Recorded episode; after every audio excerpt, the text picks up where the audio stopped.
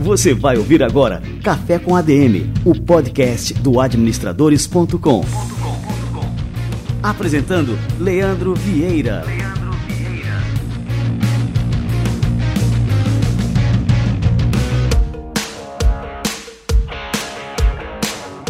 galera, está no ar mais um Café com a DM, a sua dose de cafeína nos negócios. Estamos começando o nosso episódio número 272. Na semana passada a gente fez aqui uma retrospectiva de 2021 e agora a gente está oficialmente dando início à temporada de entrevistas de 2022. E a gente vai começar o ano detonando os mitos do empreendedorismo com um cara que está por trás do perfil Startup da Real. E ele faz um sucesso enorme nas redes sociais, mostrando que empreender não é um mar de rosas e que a ladainha motivacional dos empreendedores que fazem sucesso na rede mais atrapalha do que ajuda. É isso mesmo, daqui a pouquinho o startup da Real chega por aqui.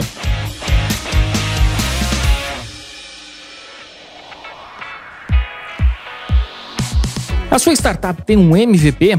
O seu negócio já está pronto para participar de rodadas de investimentos e lançar um produto inovador no mercado? Se sim, vou dizer o que provavelmente está faltando: segurança jurídica. Ah, Leandro, mas esse papo de jurídico é coisa de empresa grande, é muito caro e não acompanha a inovação.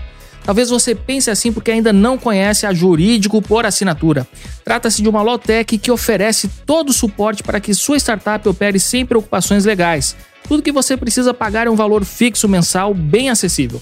Entre os serviços incluídos na assinatura estão elaboração e análise de documentos como política de privacidade, acordo entre sócios e contratos em geral, registro de marca, consultoria trabalhista e tributária e assinatura eletrônica de documentos.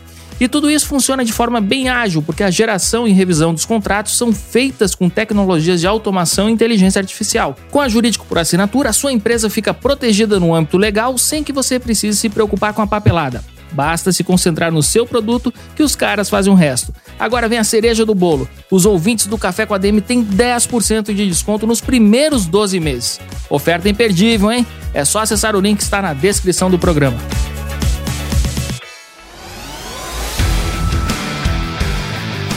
Muito bem, vamos botar o cafezinho para esquentar que está chegando essa fera startup da Real.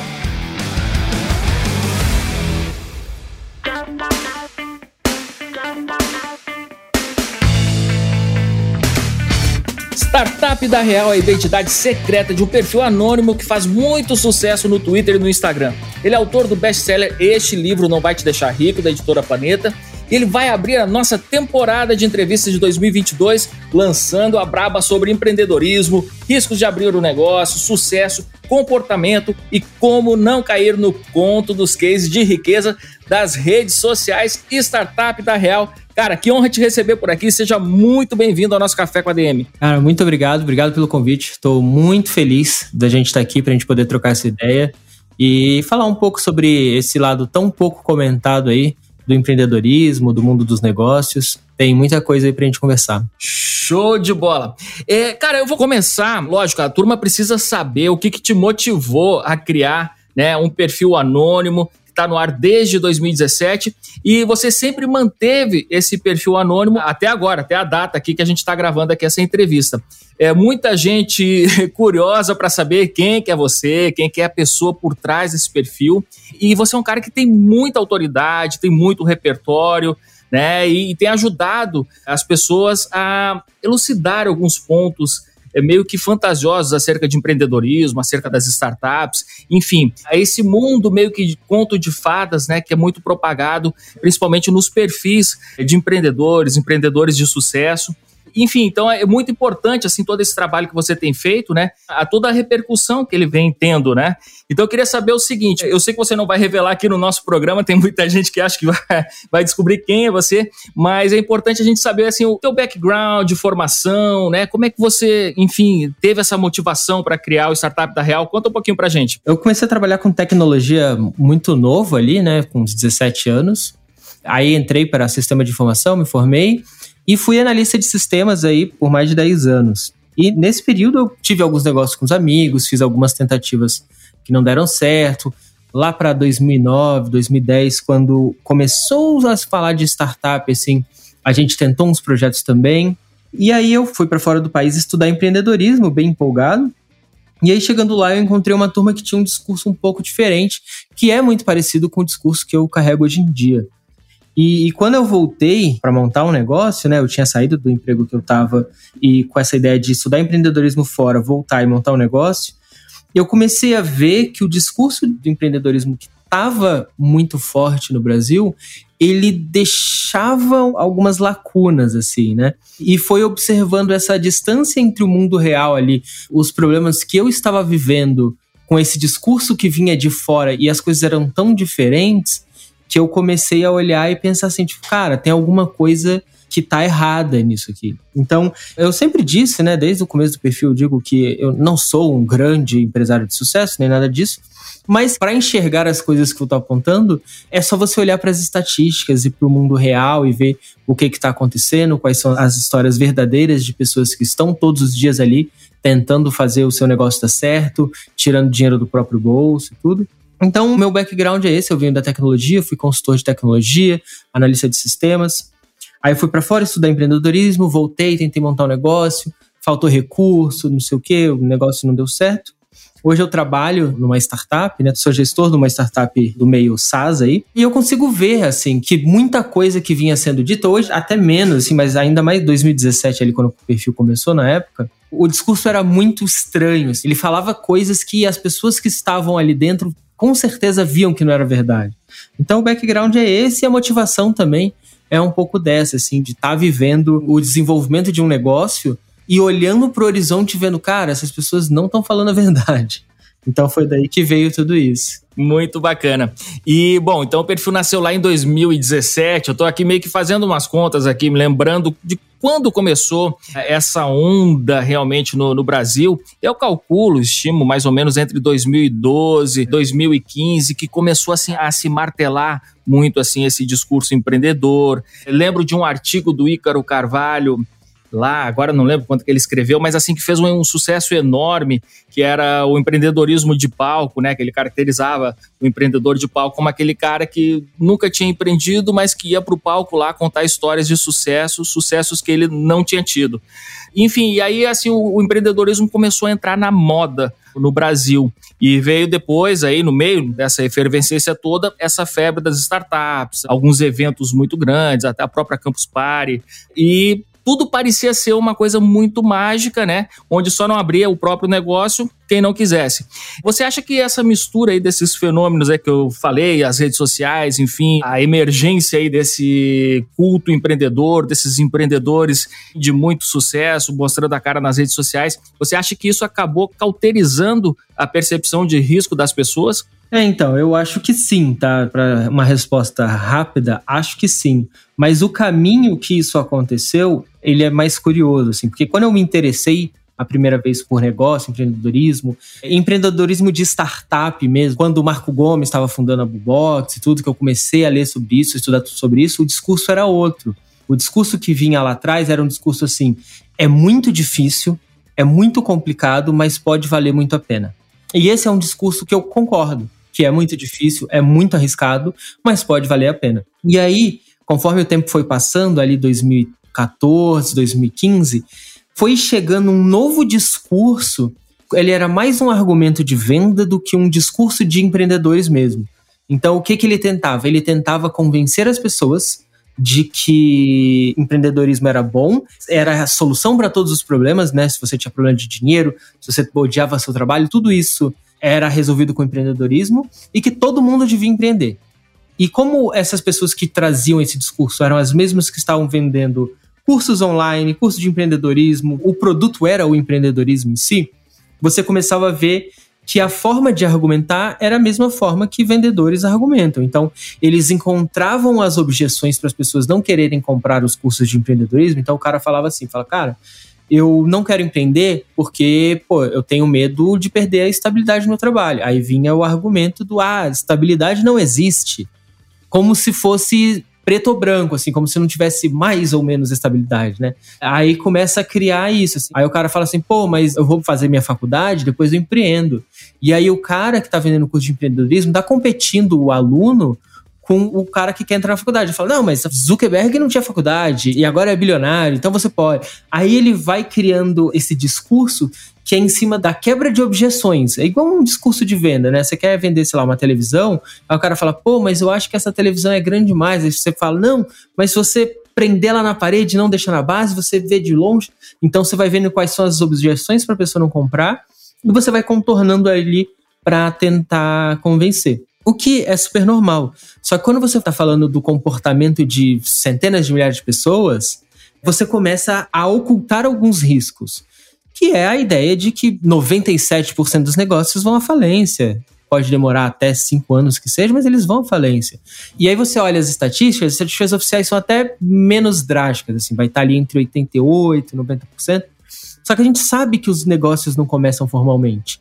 A gente sabe que muita gente roda informal aí muito tempo, esperando começar a ter cliente, esperando começar, mas já está tirando o dinheiro do bolso para aquilo. Então, se você fosse olhar uma estatística projetada aí, pensando nas pessoas que nem formalizaram o negócio ainda e já tentaram, gastaram grana e não deu certo, a chance de dar certo é realmente muito pouca. Muita gente vai dar certo e tudo isso. Porque, né, a gente tem um país gigantesco. Então você vai ver casos de sucesso.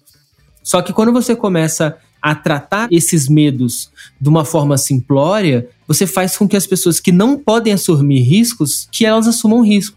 Então você vai ter o cara lá que foi demitido, e aí ele recebeu, sei lá, um FGTS, um acerto, alguma coisa assim, e aí ele tá lá, vamos chutar aqui, uns 50 mil no bolso. Aí ele fala, pô, agora você vai pegar esses 50 mil e vai empreender, né? Aí o cara perdeu tentando abrir um negócio que as chances de dar certo são muito pequenas, ele perdeu ali o que seria para ele, sei lá, seis meses de segurança financeira. E ele tem filho, ele tem esposa, ele tem casa, ele tem conta. E aí então aí ele chega num momento onde ele acreditou demais, achou muito que ia dar certo, ouviu demais esse discurso do é só ir lá, é só fazer, é só tentar. E aí quando chega no vamos ver mesmo, não é tão fácil assim muita gente acabou se ferrando por causa disso. E aí eu comecei a ouvir também um discurso assim do, ah, mas ninguém é bobo de apostar todas as fichas ou de colocar um dinheiro que precisa. Mas não é assim, porque quando você confunde a percepção, então assim, você liga a TV, aí você só tem case de sucesso.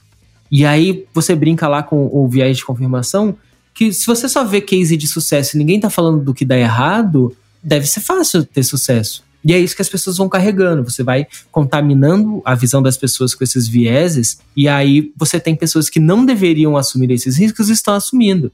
Pessoas que com certeza precisariam, antes de tudo, segurar, arrumar um emprego, começar a ganhar um dinheiro, aí falar: beleza, agora eu tenho um pinga-pinga aqui.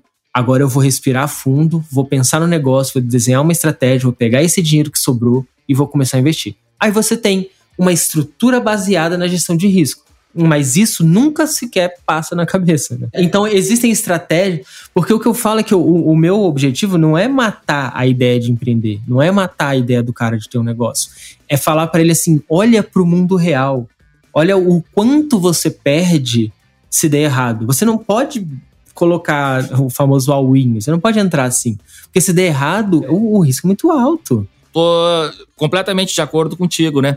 Agora tem uma questão, né, que uma das características assim que são presentes em, acho que praticamente em todo e qualquer empreendedor, é essa questão do otimismo, porque só toma risco aquela pessoa que acredita aquele plano ali, aquela ideia, enfim, ela não apenas pode dar certo, como vai dar certo. O cara tem certeza disso, né? E muitas vezes, como você falou, não dá, e as estatísticas estão aí para provar isso, né? Mas me diz uma coisa, vou te chamar de startup da real, né? Vamos aqui pela o startup. A, a turma te chama de Star também, eu acho simpático isso, isso, é um né? simpático, é. Pronto, então vamos lá, Star, me diz o seguinte, né? É como é que a gente pode dosar então essa característica, né? Que é, que é muito comum aos empreendedores, essa característica do otimismo, com essa questão da realidade, que é importante o cara enxergar claramente qual que é a realidade na hora de empreender, né? Antes de tomar esses riscos. Né? É o otimismo, até certo grau, ele é importante porque você precisa acordar de manhã cedo depois de um dia muito difícil, um dia anterior muito difícil, onde você perdeu um negócio que parecia muito bom, onde você perdeu um possível sócio que, que já parecia certo. E aí você precisa acordar no dia seguinte e pensar assim, cara, eu tenho que continuar porque isso tem que dar certo. O otimismo, ele não é ruim em sua essência. Você precisa ter esse olhar de que você pode dar certo. Mas ele não pode ser ingênuo, né? Você não pode ter um otimismo ingênuo. Então, eu gosto muito que o Mário Sérgio Cortella, numa experiência que a gente teve junto, que eu acabei conhecendo ele, ele falava assim, ele fala, cara, não existe nada pior do que um incompetente motivado. Porque ele acredita muito que ele vai fazer alguma coisa, que aquilo é o melhor jeito de acontecer, mas o dano que ele vai causar tentando é grande demais. Então, o que eu gosto e o que eu sigo, eu sou um, um ferrenho defensor de Nassim Taleb, e Taleb apresenta no Antifrágil, é um livro amplamente citado, mas quase ninguém leu de verdade, ele apresenta uma espécie de estrutura para você pensar em como assumir riscos de forma controlada. Então, ele fala o que ele chama da estratégia do alter, onde você tem ali 20% do seu esforço, né, um pedaço pequeno do seu empenho, em algo que, se der certo, pode garantir ali 80% do seu resultado. Pode ser algo estrondoso, mas é aquela coisa que você trabalha de pouquinho em pouquinho ali, acreditando que pode dar certo. Seu otimismo está ali.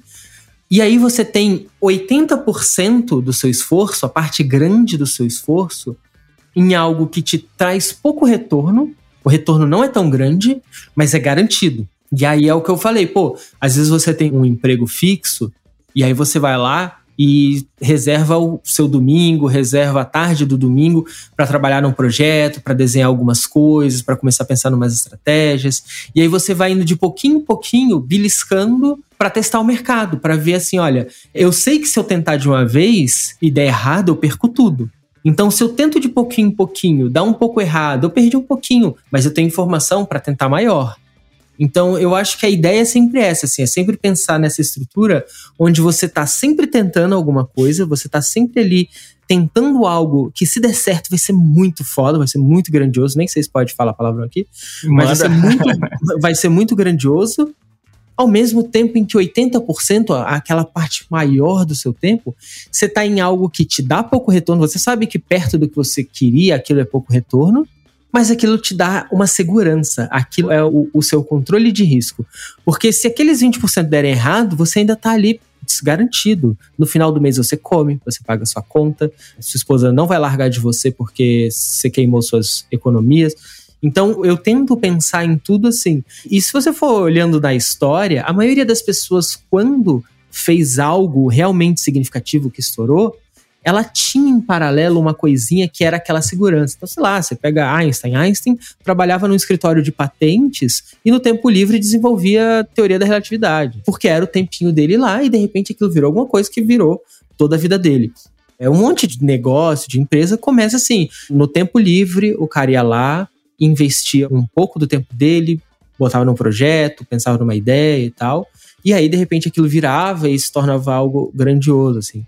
Então, eu gosto muito dessa ideia de garanta que você vai cometer erros, cometer erro é normal, né? Você não tem como passar disso, mas garanta que esses erros não vão ser fatais, que eles não vão te tirar do jogo.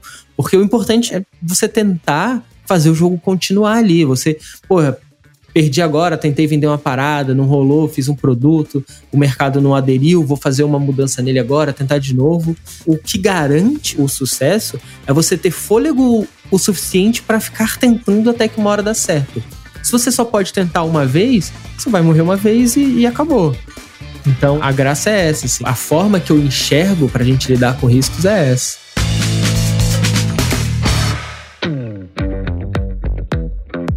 Esse nosso bate-papo aqui está sendo uma verdadeira desconstrução desse discurso que ainda está muito na moda, faz muito sucesso, né? Gera muito engajamento aí nas redes sociais. Agora, cara, uma coisa que me incomoda muito nesse meio é o discurso que empreendeu uma coisa, é, é a mesma coisa que sair da Matrix, né? Os caras falam, ah, saia da Matrix. Quem não empreende é a pessoa que ainda não despertou, que ainda está dentro da Matrix, dentro da gaiola, né? E esse discurso estar ao mesmo tempo que promove a ideia que o empreendedor é uma pessoa especial, que é ungida, iluminada, ele também diminui a importância dos colaboradores, dos funcionários, das pessoas que contribuem realmente para tornar aquele negócio um negócio realmente relevante. Como é que você encara né, esse tipo de discurso que é muito comum hoje em dia? Ah, isso é um pouco daquilo que eu estava falando um pouco mais atrás, né? Que é essa ideia de trabalhar o discurso do empreendedorismo como um discurso de venda, né? É uma venda ideológica puramente, assim.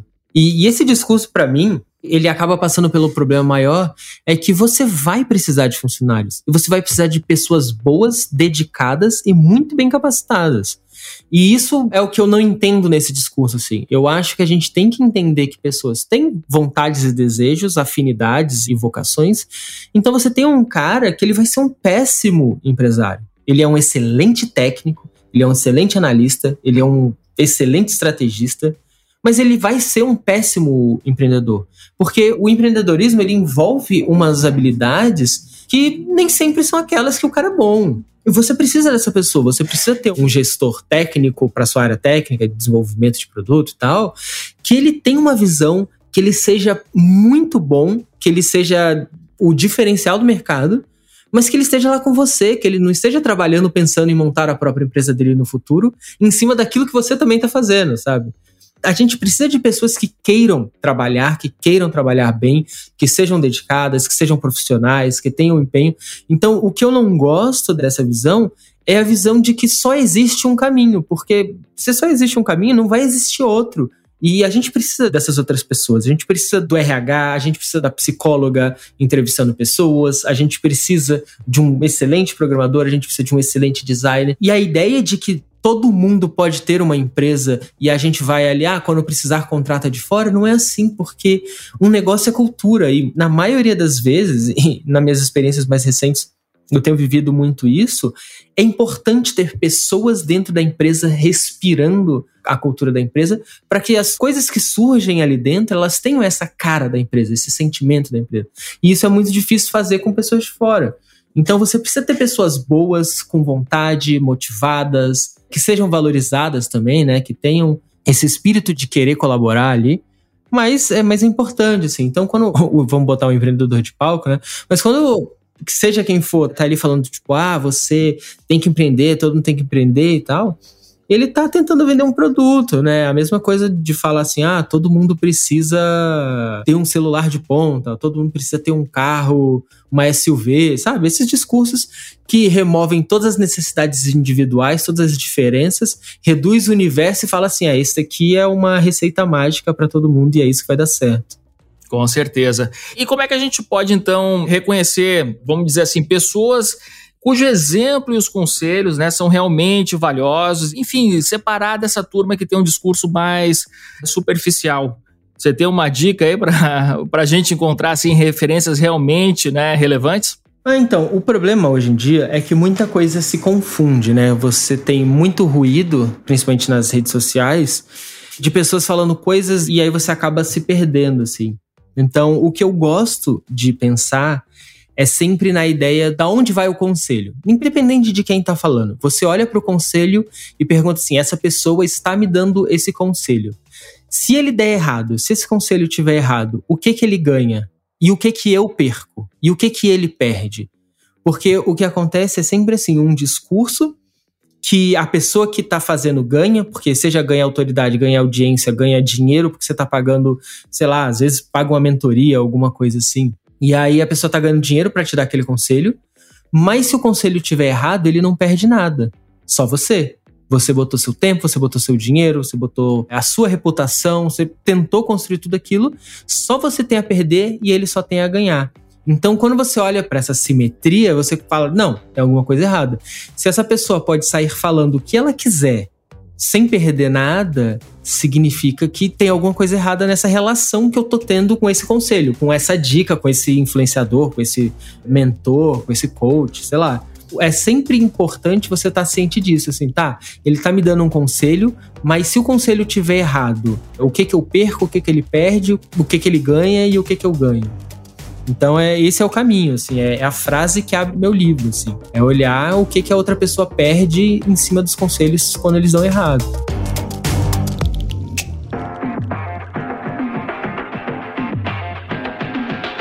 Aí agora eu tava pensando no seguinte, né? Vamos imaginar o cara que tem ali uma empresa, o cara tá lidando com todos aqueles problemas que todas as empresas lidam, né? O corre-corre do mundo real. E aí o cara começa a prestar atenção nesses discursos, né? Eu vejo que esses discursos eles giram muito em cima da temática do mindset, é muito assim aquela questão de, de postura mental e tudo mais. E, cara, é praticamente nada, nada com relação à prática, né? Alguns conhecimentos que realmente pode levar, assim, que são necessários, né, em todo e qualquer negócio.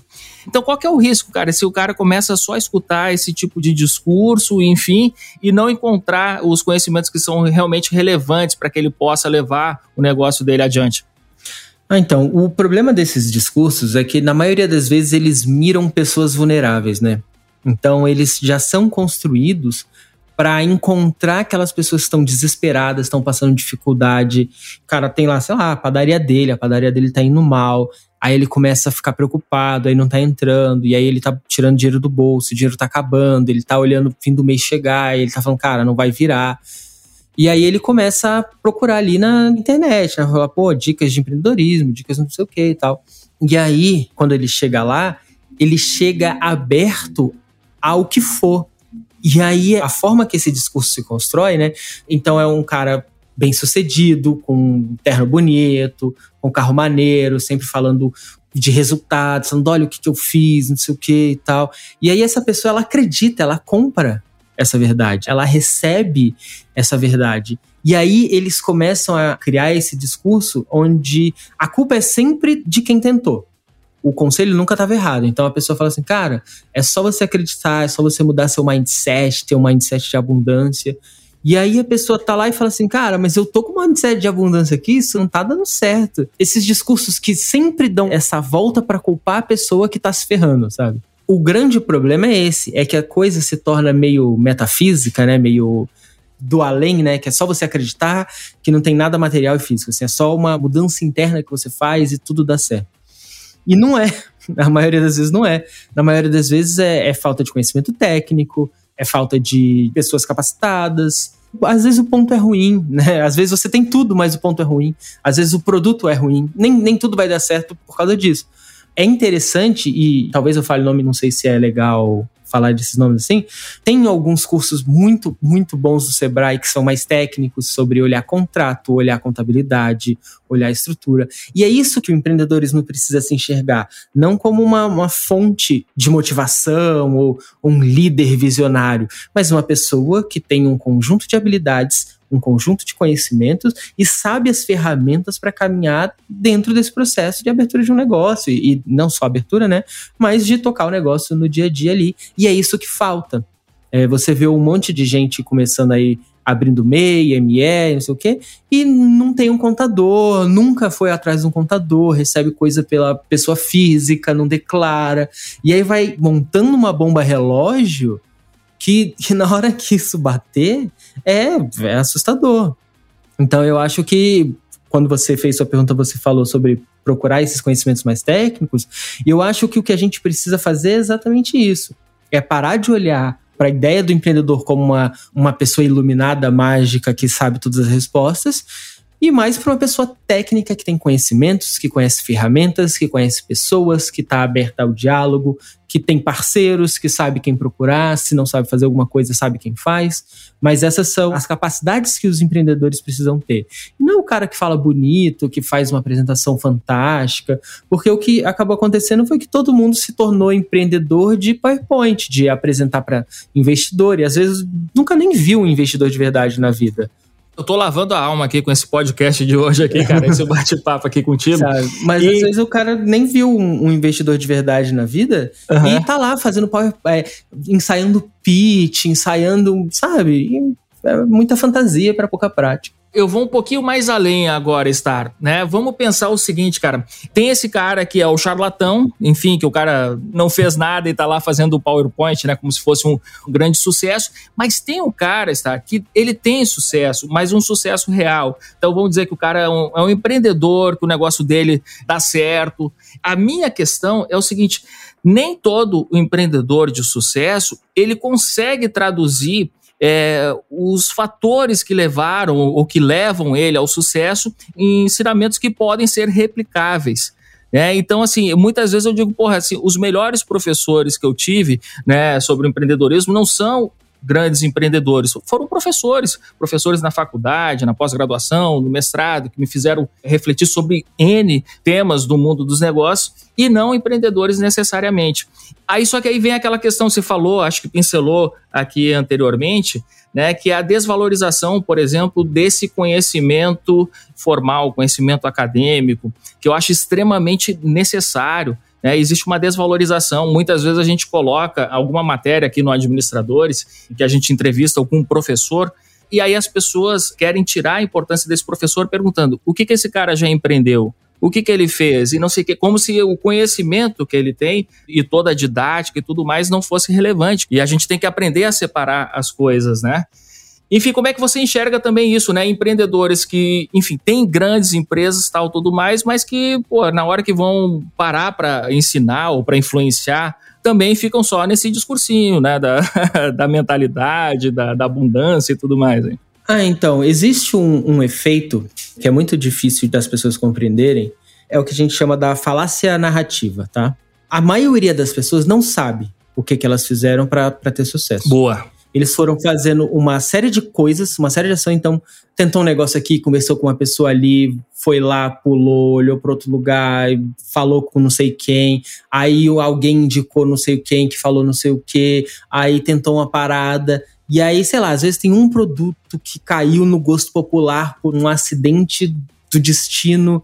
E aí isso deu certo. Sacou? E aí, quando chega no futuro, ele deu certo, deu certo, sucesso. Ele fez um monte de coisa.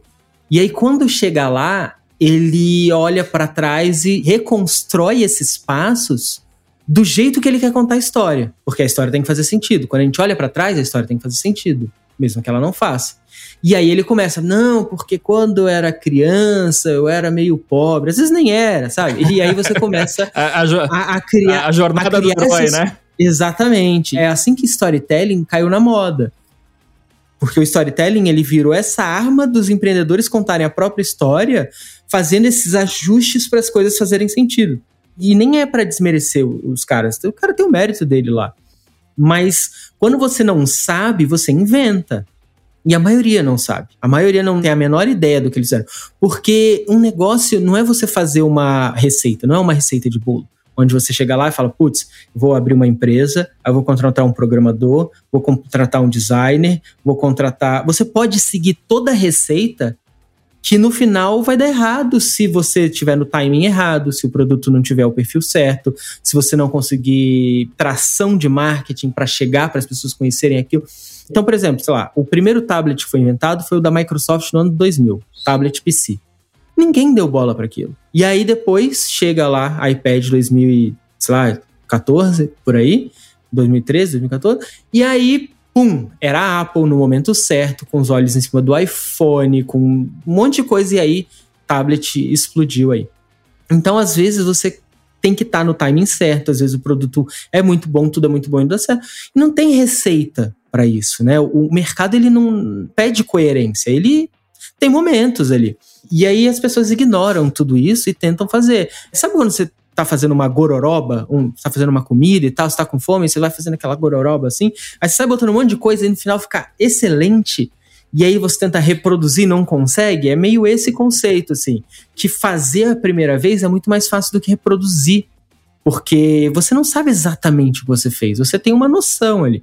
E aí as pessoas como a ideia do empreendedorismo também começou a utilizar disso do ah, o meu founder é um super-herói, que até ali um pouco antes era, era bem menos isso, né? Você não tinha esses super empreendedores que são heróis das pessoas, né? Antigamente o herói era um ator, era um músico, era o cara da banda Com de certeza. rock. Hoje não. Uhum. O herói do cara é um Elon Musk, era um Jeff Bezos e tal.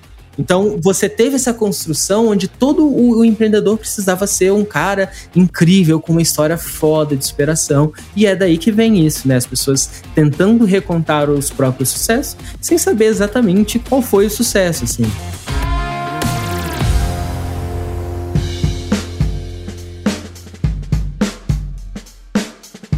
Bom, e falando agora um pouquinho sobre o teu perfil, né, startup da Real, me conta, assim, por que, que você escolheu ficar anônimo, né? Criar um perfil que eu, que eu acho que faria, não sei se, se faria o mesmo sucesso ou se faria até mais sucesso se você tivesse colocado a sua cara lá. Mas me conta por que essa opção pelo anonimato. Cara, ela começou acidental, na verdade. Porque quando eu montei o perfil, eu não tinha nenhum plano de que fosse anônimo, assim. Não tinha uma cara minha, porque era o personagem da série Silicon Valley que representava o contexto, né? Era assim, só representava o contexto. E aí, conforme eu fui fazendo as piadas, eu fazia umas imagens engraçadas, ia jogando, as pessoas começaram a reagir àquilo. E algumas pessoas ficavam muito incomodadas com o que eu tava falando, porque é óbvio, né? Tem pessoas que acreditam no oposto de tudo isso que eu tô falando. E as pessoas ficam incomodadas. E aí eles começaram a tentar descobrir quem eu era. Porque se tivesse perguntado assim, ô, oh, qual é seu nome? Eu teria dito. Mas falaram assim, ah, eu tenho certeza que você é fulano, que você é Beltrano. Eu falei, ué, mas eu não sou. Ninguém nem me perguntou nada. E aí eu comecei a ver que as pessoas estavam tentando arrumar coisas pessoais para me atacar, para desvirtuar a discussão. É mesmo, cara. E eu tava nessa de, pô, pô, minhas discussões vão ser com estatísticas, vão ser com estudos. Então, tipo, tudo que eu falo é baseado numa estatística, em algo oficial. Eu pego, sei lá, dados de falência do Sebrae. Não, tô, não importa o que eu tô falando, não importa quem sou eu. O que importa é, é, segundo os dados oficiais, essa é a verdade, esse é o mundo real, é o mundo que a gente está olhando. E aí as pessoas começaram a procurar pontos para me atacar. E aí eu entendi que ser anônimo nesse momento era interessante, até para manter o discurso puro, para eu evitar essa briga de ego, essa briga envolvendo coisas pessoais e tal. E aí o perfil evoluiu, né? E aí com a evolução do perfil, o próprio perfil ganha uma carga onde ele não precisa mais ter uma pessoa por trás, porque ele já tem a própria história dele. Então as pessoas mais ou menos sabem o que eu sei fazer, já sabem as coisas que eu falo, já sabem como eu penso. E aí é como se o perfil nem fosse mais anônimo hoje em dia, porque as pessoas só enxergam o startup da real, o perfil ali. Nem se preocupam tanto mais assim com quem eu sou, minha vida pessoal, etc. Mas você pensa em abrir o jogo aí pra turma, contar quem você é, enfim, botar a cara lá? Eu tô chegando nesse momento, né? Eu andei analisando algumas coisas e tudo. E a verdade é que hoje eu tenho todos os problemas do anonimato. Então, sempre que eu vou, sei lá, o meu perfil no Instagram, eu posto muita foto, porque você precisa ter alguma conexão com os usuários, né? Os usuários se conectam com as coisas que você faz, com o que você mostra. Então, eu mostro fotos, sei lá, do meu computador, do, de coisas do meu dia a dia, mas obviamente eu não mostro foto do meu rosto. Só que isso gera uma paranoia, onde eu preciso ficar o tempo todo olhando se não tá vazando nenhuma informação, se não tem um reflexo, se não tem nada. E aí as empresas entram em contato, e aí fica difícil de fazer uma parceria, porque envolve a minha identidade, envolve né, todo, todo esse processo. Então eu tenho todos os ônus do anonimato sem ter o bônus do anonimato, que é a tranquilidade, porque hoje já é minha vida, já recebo ataque igual, já o que for para ser já é. Então é, chegou no momento onde falei, ah, eu vou vou só escolher um lugar para mostrar meu rosto e daí para frente eu sigo normal, normalmente ali o perfil como se, se fosse isso. Então eu tô chegando nesse caminho agora e, e isso deve acontecer em breve se, por exemplo, tiver uma, sei lá, muita confusão na tua vida, aí vai, tu vai ter que achar o doutor estranho ali para desfazer o, é, fazer um feitiço pra galera esquecer é. quem. Eu tenho uns e amigos aí? falando aí, pô, uhum. olha o que, que aconteceu com o Homem-Aranha e tal. Como eu falei da questão do empreendedorismo, né? Eu tenho a minha contenção de risco também. Eu me estruturei no último ano para que se algo muito grave acontecer, sei lá, 50 milhões de pessoas forem tentar me prejudicar a minha empresa para eu ser demitido, não tem problema, sabe? Então eu estou muito bem estruturado para que essas coisas não, não consigam mais me afetar tanto, assim. Muito bom.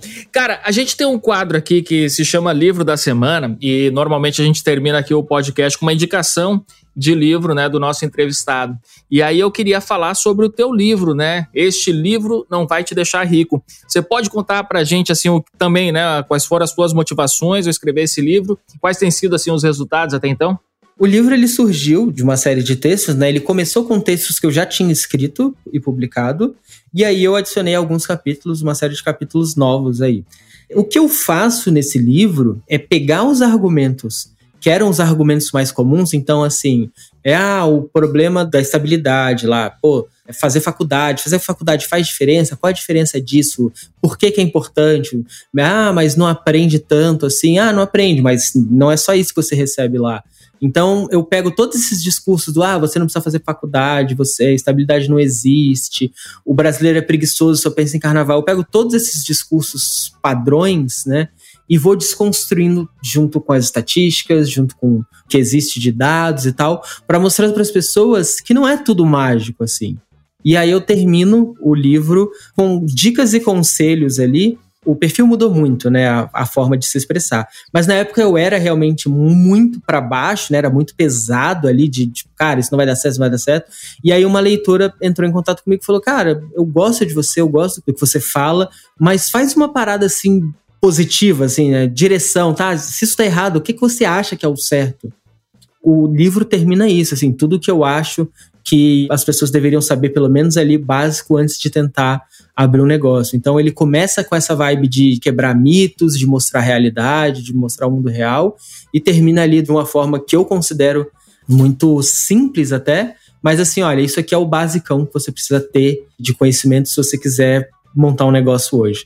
Show de bola! E agora me diz o seguinte, spoiler, quando é que você vai revelar essa identidade secreta e quais são os planos para o futuro aí para o startup da Real? A identidade ela deve, nas próximas três semanas aí no máximo, já deve aparecer por aí. Ainda não decidi em termos de estratégia se eu vou botar, sei lá, o perfil do vai ter minha foto e meu nome, não sei ainda, mas deve acontecer num talk show que eu fui convidado para ir, e eu devo ir lá mostrar meu rosto e ver como é que o mundo reage. E para o futuro eu tenho um livro que já está quase pronto, que é um livro pegando a mesma ideia do empreendedorismo, mas falando sobre o universo de investimentos, né? O que é mito, o que é verdade, qual é o discurso fantasioso que está acontecendo agora, quais são os riscos, quais são os problemas. Então é, ele deve um pouco mais nessa linha. Não tem data ainda, né? A, por causa da pandemia e tudo, a editora está segurando o lançamento para poder ter lançamento presencial, essas coisas. Então, o futuro é isso, assim, é, esse livro deve sair e o perfil ele evolui naturalmente, assim, não tem caminho que o perfil vai traçar agora, que eu preciso muito entender qual vai ser o feedback do público. Mas a minha expectativa é que, sendo positivo, eu consiga ter uma conexão maior com o pessoal e trabalhando ideias envolvendo riscos que vão além do próprio empreendedorismo. Né? Existe muita coisa acontecendo, existe aí o mundo das criptomoedas, NFT, o investimento mesmo, bolsa, etc. Existe muita coisa positiva e interessante, mas existe também muito mito e gente sendo enganada na expectativa de ganhar um dinheiro com isso. Então, eu devo, com a identidade divulgada aí, eu devo olhar ainda de forma mais ampla para todo o resto dos discursos que eu considero aí que estão prejudicando as pessoas.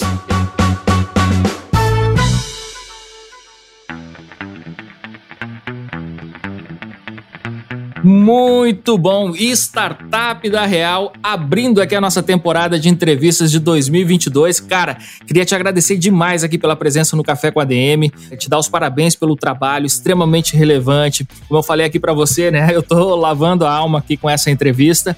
Parabéns pelo trabalho, cara. Que essa revelação da sua identidade traga ainda mais sucesso, né? E mais visibilidade para suas ideias e para tudo que você tem feito na internet, cara. Realmente uma contribuição muito grande e muito real o empreendedorismo brasileiro. Valeu demais, cara. Poxa, muito obrigado. Fico feliz demais. A gente teve um papo legal aqui. E aí, quem quiser, segue aí, arroba Startup da Real nas todas as redes aí. Fechado, boa, gruda nele aí, turma.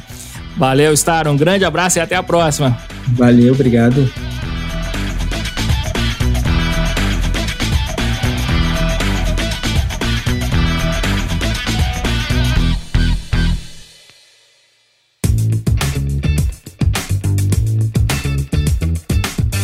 Matador startup da Real, dando literalmente a real aqui no Café com a DM.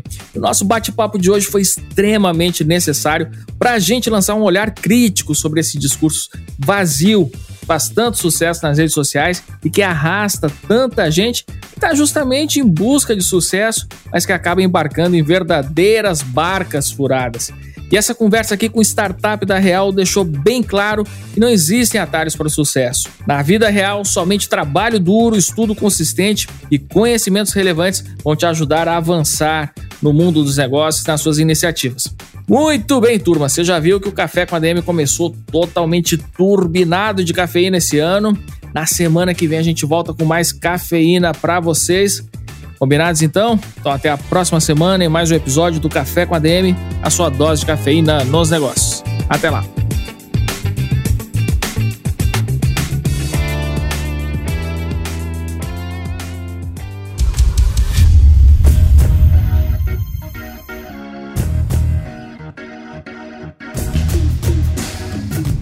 Você ouviu Café com ADM, o podcast do administradores.com.